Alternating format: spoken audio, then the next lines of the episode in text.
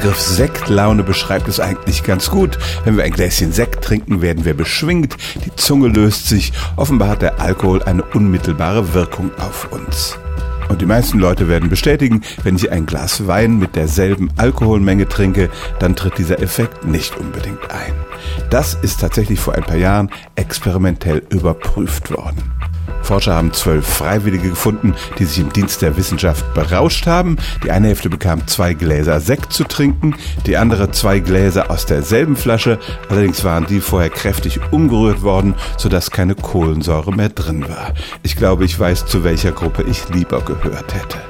Und dann hat man sowohl auf die Blutalkoholwerte geschaut, als auch die Menschen interviewt, wie sie sich denn fühlen. Und tatsächlich war es so, die Probanden, die Sekt mit Kohlensäure getrunken hatten, hatten 0,54 Promille im Blut, die anderen nur 0,39, also etwa 20 Prozent weniger.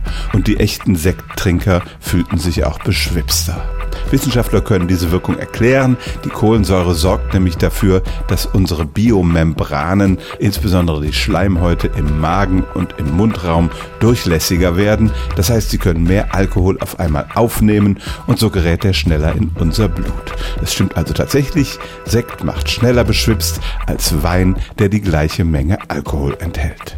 Stellen auch Sie Ihre alltäglichste Frage unter stimmt's at radio1.de.